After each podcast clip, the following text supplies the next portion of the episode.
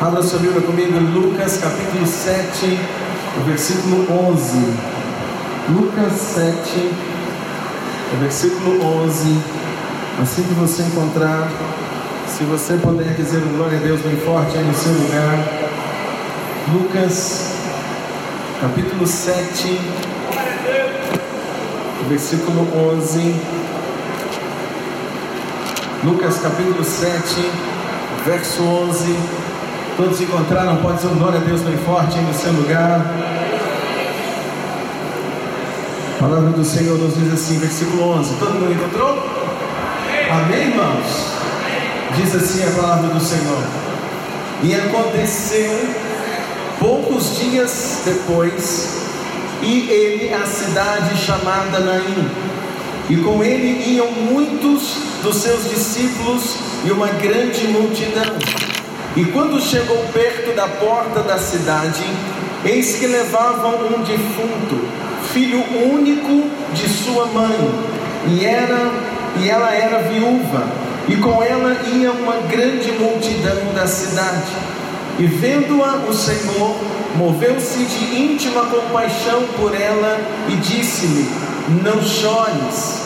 E chegando-se, tocou o esquife, e os que o levavam pararam e disse: Jovem, eu te digo, levanta-te.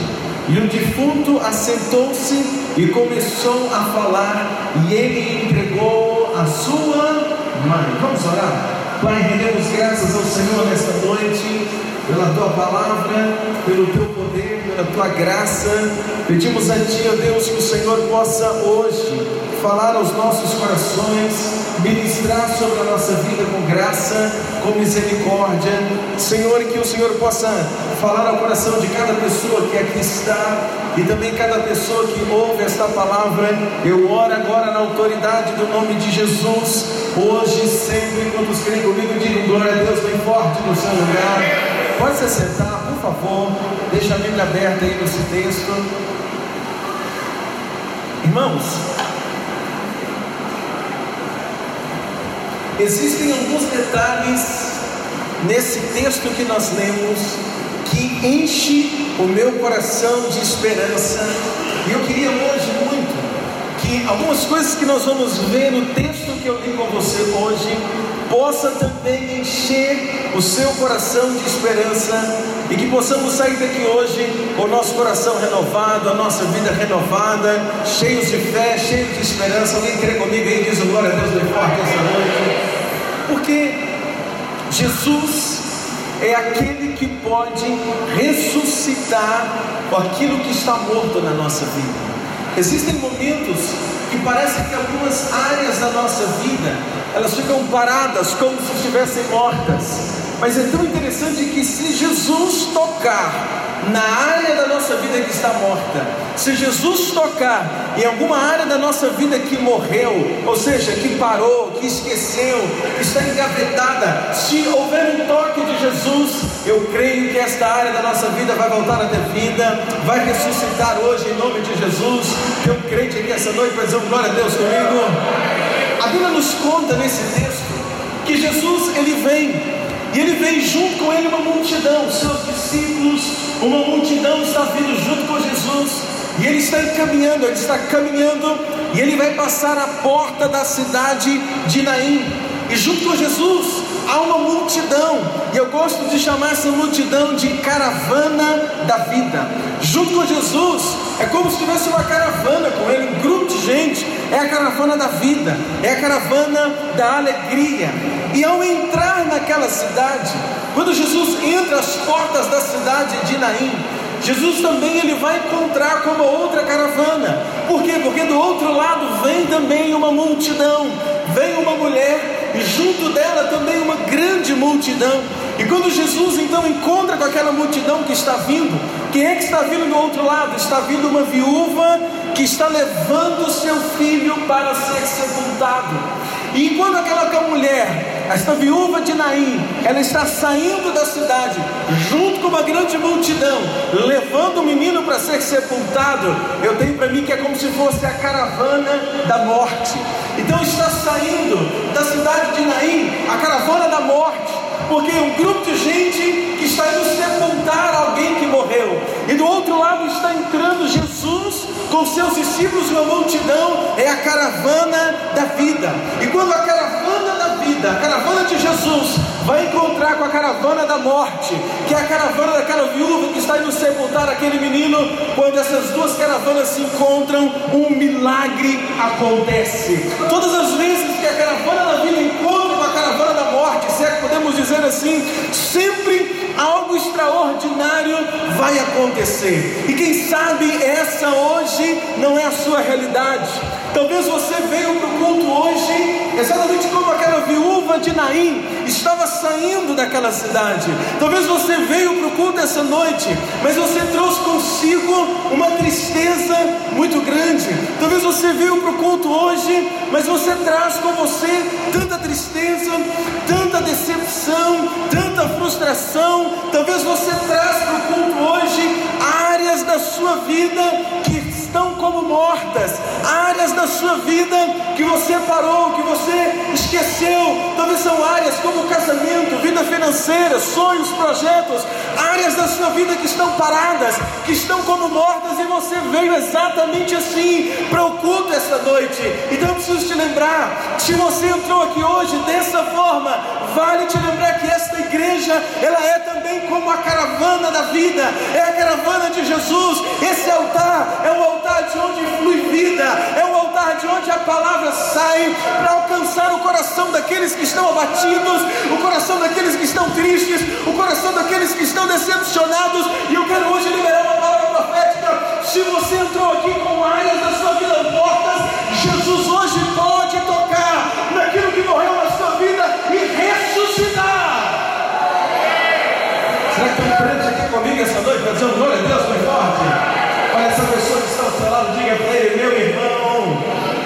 se tem alguma área da sua vida que morreu, diga para ele, não desanime, diga você está no lugar certo, hoje é o dia que essa área vai ressuscitar. Veja a situação daquela mulher. A Bíblia conta, olha para mim. A Bíblia está contando, irmãos, que aquela mulher ela era uma viúva. Essa mulher que está indo enterrar o filho, ela é viúva. Se ela é viúva, essa mulher então já tinha passado pela experiência do luto uma outra vez. Essa mulher, essa viúva de Naim, viúva de Naim é porque Naim é a cidade, está fazendo referência de onde ela é. Essa viúva da cidade de Naim, ela já tinha passado pelo por quê? Porque ela é viúva, a Bíblia está dizendo que ela é viúva. E quando que ela passou pelo luto a primeira vez? Foi quando o seu marido faleceu. Se ela é viúva, não é porque o marido foi embora, não é porque o marido arrumou outra esposa, viúva é porque o marido morreu. E se o marido morreu, esta mulher então, ela precisou um dia sepultar alguém que ela amava. Ela precisou um dia sepultar o próprio esposo, o próprio marido. E sem sombra de dúvida, quando ela teve que sepultar o marido, sem sombra de dúvida foi uma dor terrível, sem sombra de dúvida foi uma experiência muito difícil, uma experiência traumática. A experiência do luto sempre é uma experiência difícil. E essa mulher já havia vivido essa situação, ela já havia vivido essa experiência. E quando, quem sabe, eu fico imaginando, quando o marido daquela mulher morreu, quando ela passou pelo primeiro luto, Talvez aquela mulher precisou unir força, juntar força de alguma maneira para vencer o luto do marido. Quando seu esposo morreu e ela enterrou, ela precisou ser forte, ela precisou unir força. Esta semana eu estava aqui no cemitério, logo no início da semana, fazendo ali um momento pastoral, era alguém que havia falecido e eu fui dar a primeira assistência, depois o pastor Severino, depois o pastor Sidney fez o culto fúnebre, o pastor Ribamar esteve lá. Mas no primeiro momento eu estava ali, e quando eu estava conversando com a senhora que estava ali, uma das senhoras que estava naquele lugar, ela estava me dizendo que ela ficou viúva muito cedo, logo nos primeiros anos de casado. E ela já tinha, me parece que cinco filhos, quando o marido ficou viúvo, quando ela ficou viúva do marido. E ela diz, pastor, quando meu marido morreu, eu precisei juntar força, eu precisei ter muita força para criar os meus filhos. Ela dizia, pastor, eu tinha apenas 28 anos de idade quando isso aconteceu, e eu tive força e criei meus filhos sozinhas, com a força de Deus. Eu tive força, e aquela mulher disse para mim, pastor, sabe o que me deu força? Sabe o que me sustentou? Os meus filhos, porque Deus tinha me dado os filhos. Então, o que me ajudava a superar a dor da perda do marido é porque eu ainda tinha os filhos, e eu então me abracei com os filhos, e com esta força eu venci até aqui. E quando eu me lembro dessa viúva de Naim, o texto bíblico que eu li com você, eu imagino a mesma coisa.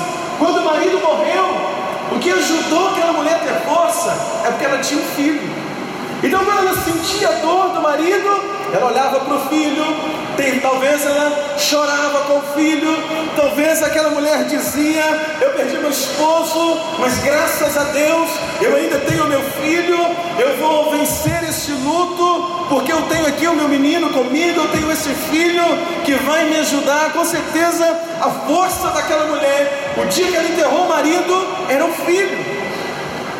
A companhia que ela teve quando ela ficou viúva, o que ajudou é que ela ainda tinha um filho.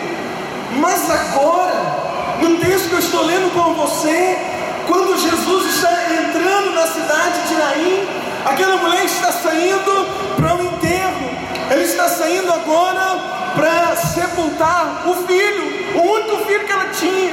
Nesse momento aqui, irmãos, quando ela vai sepultar o filho, esta mulher não tinha a quem recorrer.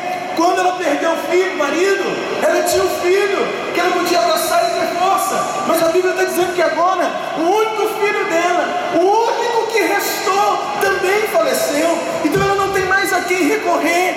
A morte vem e levou tudo o que havia restado para aquela mulher o seu único filho.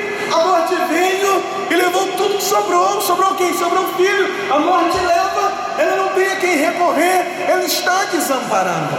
Há momentos que a vida faz isso conosco. Há momentos que nós passamos assim. Há momentos que são muito parecidos como esse. Há momentos que você pensa, eu já passei tanta luta, já passei tanta prova. Há momentos que nós olhamos para nós mesmos e vemos a nossa vida quantas lutas, quantas provas que nós já passamos, mas a gente pensa assim: eu já passei luta, eu já passei prova, mas ainda bem que me resta uma esperança. Eu já passei luta, eu já passei prova, mas ainda bem que me resta um sonho, porque eu ainda tenho um sonho de fazer isso. Ou aquilo outro, outra hora alguém diz: Olha, eu já passei tanta luta, tantas perdas, mas ainda me restou uma possibilidade, ainda me restou uma palavra. Eu não consegui, ou quem sabe eu perdi muitas coisas, mas ainda me resta uma palavra. E aí a gente se apega a essa palavra, a gente se apega à esperança, mas há momentos que você se apega restou e parece que o inimigo, Satanás, quando olha para mim, para você e vê que nós estamos nos apegando ainda àquilo que restou, parece que de alguma forma ele vem e quer arrancar até aquilo que restou.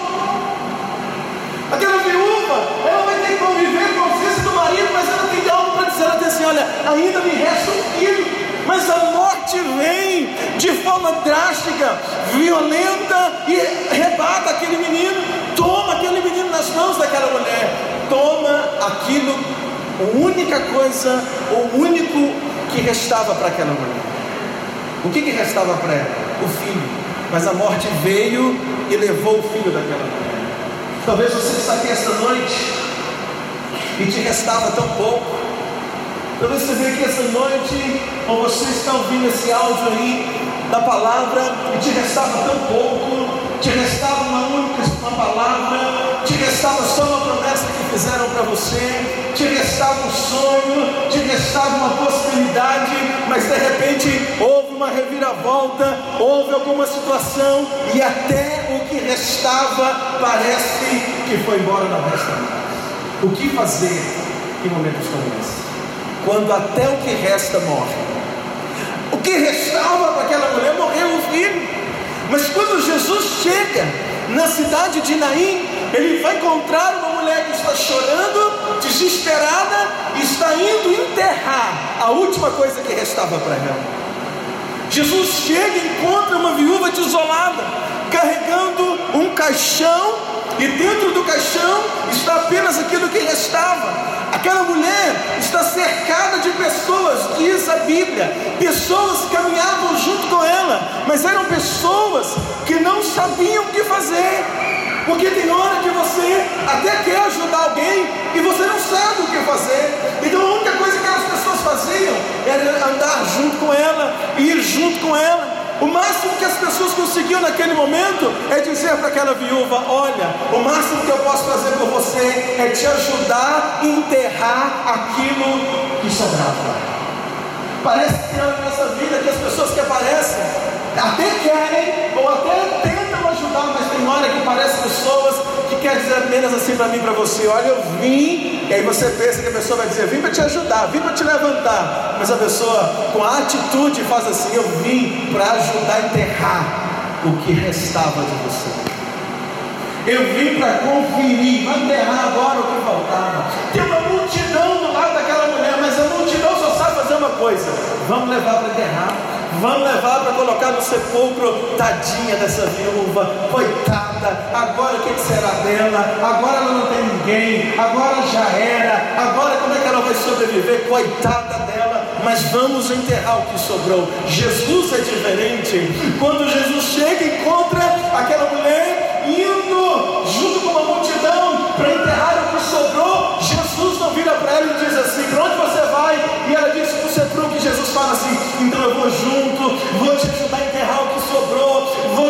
enterrar aquilo que voltava. Jesus, ele é diferente. Jesus não faz assim. A minha Bíblia diz que quando Jesus olha aquela mulher naquela situação, Jesus ele sente compaixão no seu coração por aquela mulher. E a palavra que mais me comove nesse texto bíblico é que Jesus olha para aquela mulher e diz para ela: Não chores. O que Jesus disse para ela? Tem alguém acordado aí nessa noite? O que Jesus disse para ela? Não chores.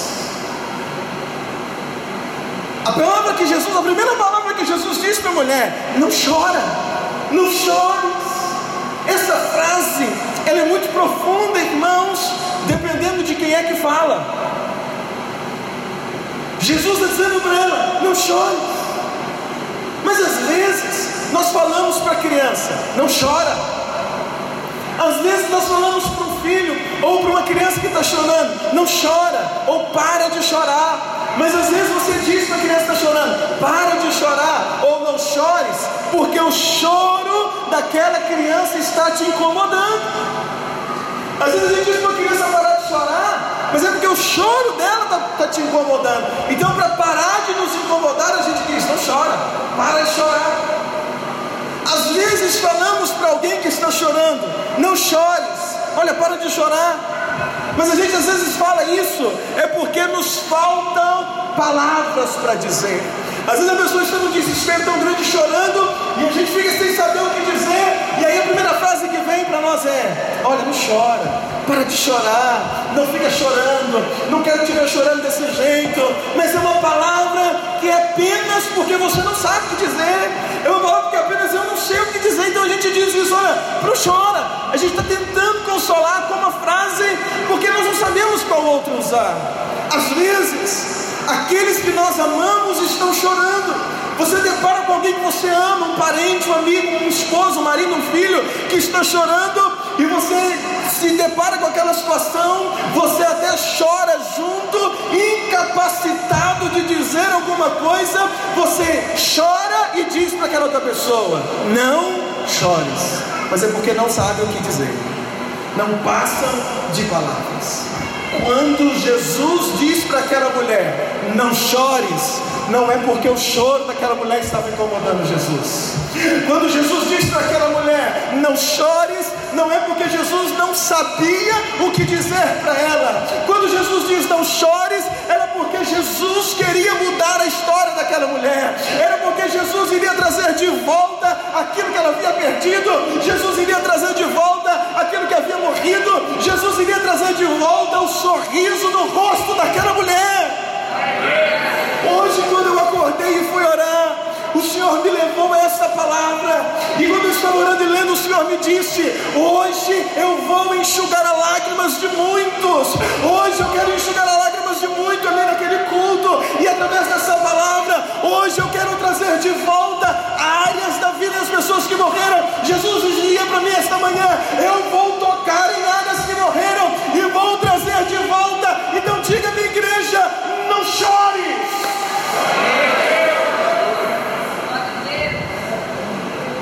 Você está entendendo? Tem um crente aí essa noite vai dizer glória a Deus aí, querido. Deixa eu ser profeta na sua vida essa noite. Não chores. Não chore, mas eu não estou dizendo isso porque o choro está incomodando. Eu não estou dizendo isso porque eu não sei o que dizer. Eu estou dizendo isso porque Deus me mandou dizer isso para você esta noite. Não chores. Creia que Jesus pode fazer um milagre na sua vida.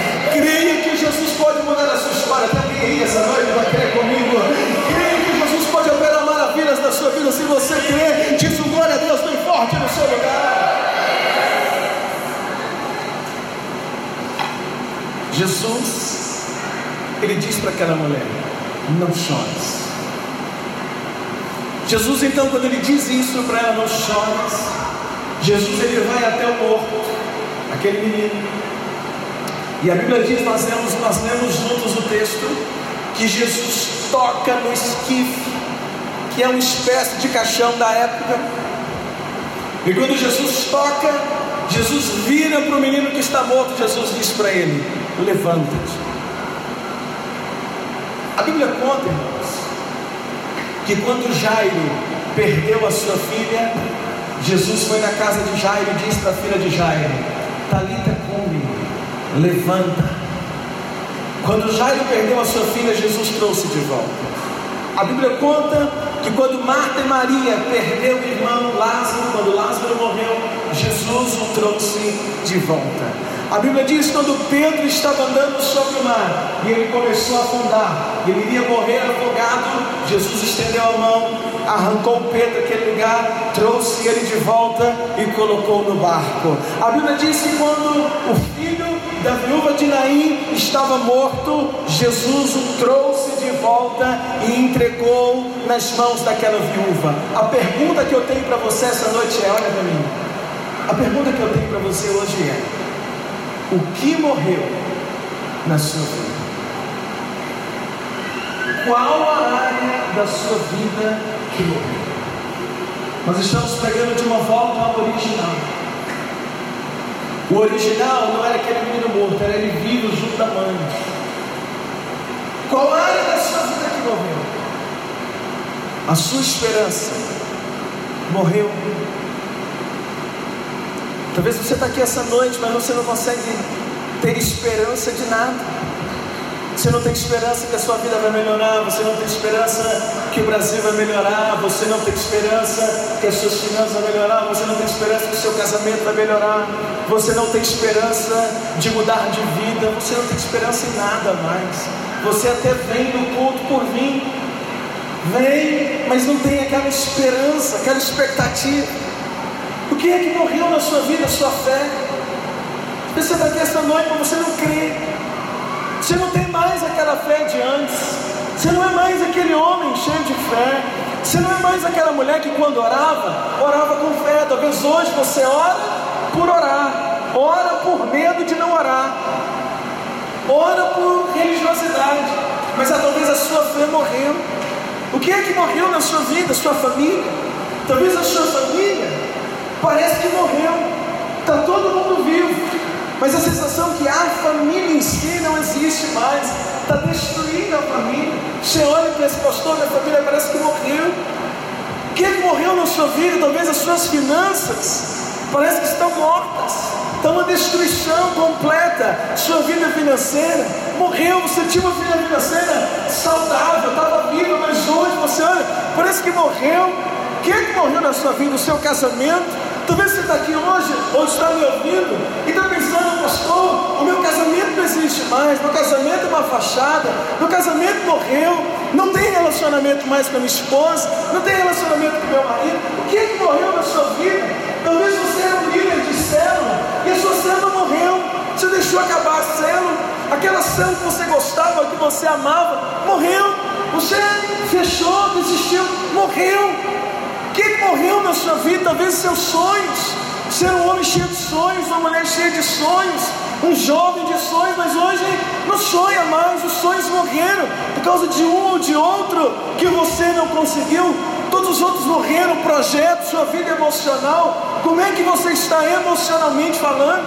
Você está bem emocionalmente? Ou suas emoções estão mortas? Suas emoções estão abaladas? Suas emoções estão descontroladas? Como é que está o seu chamado? Você e Deus. Deus te chamou para uma obra, Deus te chamou para algo grande, mas como é que está esse chamado?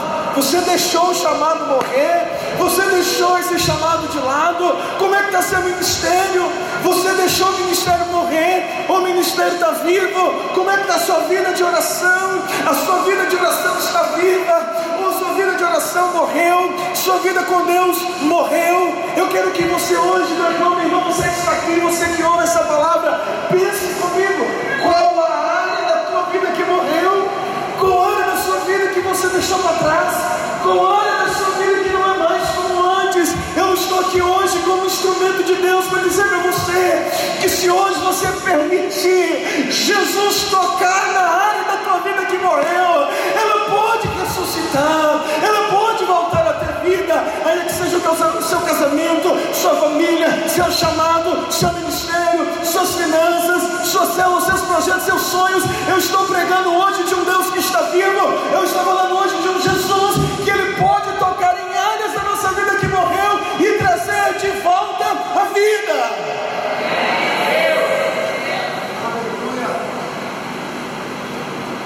Pastor, eu estou vivo. Pastor, eu estou vivo. Mas parece que algo morreu dentro de mim. Estou falando com você essa noite. Pastor, estou vivo. Trabalho, como, ando, falo, escuto, vejo, sinto, mas eu não sou como antes mais. Morreu algo dentro de mim. Morreu algo que batia aqui, que queimava. Pastor morreu. Eu quero te dizer essa noite que essa noite é a oportunidade de você voltar ao original. Aquilo que morreu dentro de você, que precisa ressuscitar.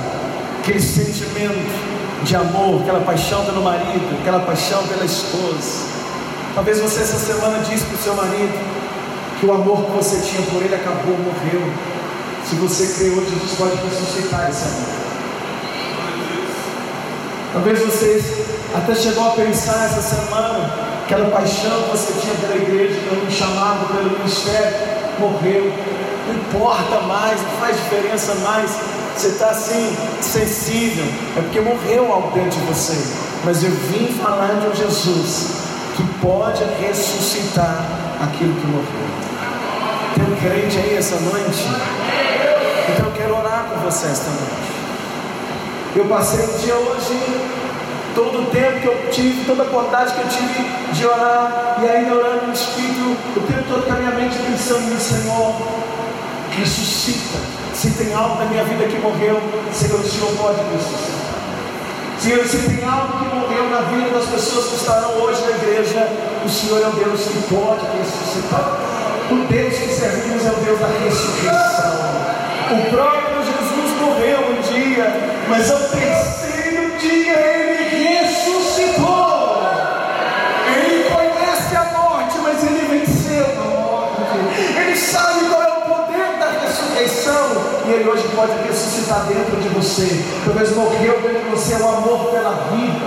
Você está aqui hoje, mas você tem levado e está empurrando a vida. Eu vou orar por você essa noite. E o amor pela sua vida vai voltar aqui, porque o Senhor que eu creio é o Deus da ressurreição. Tem um crente aí comigo essa noite? Eu queria que você fechasse os seus olhos.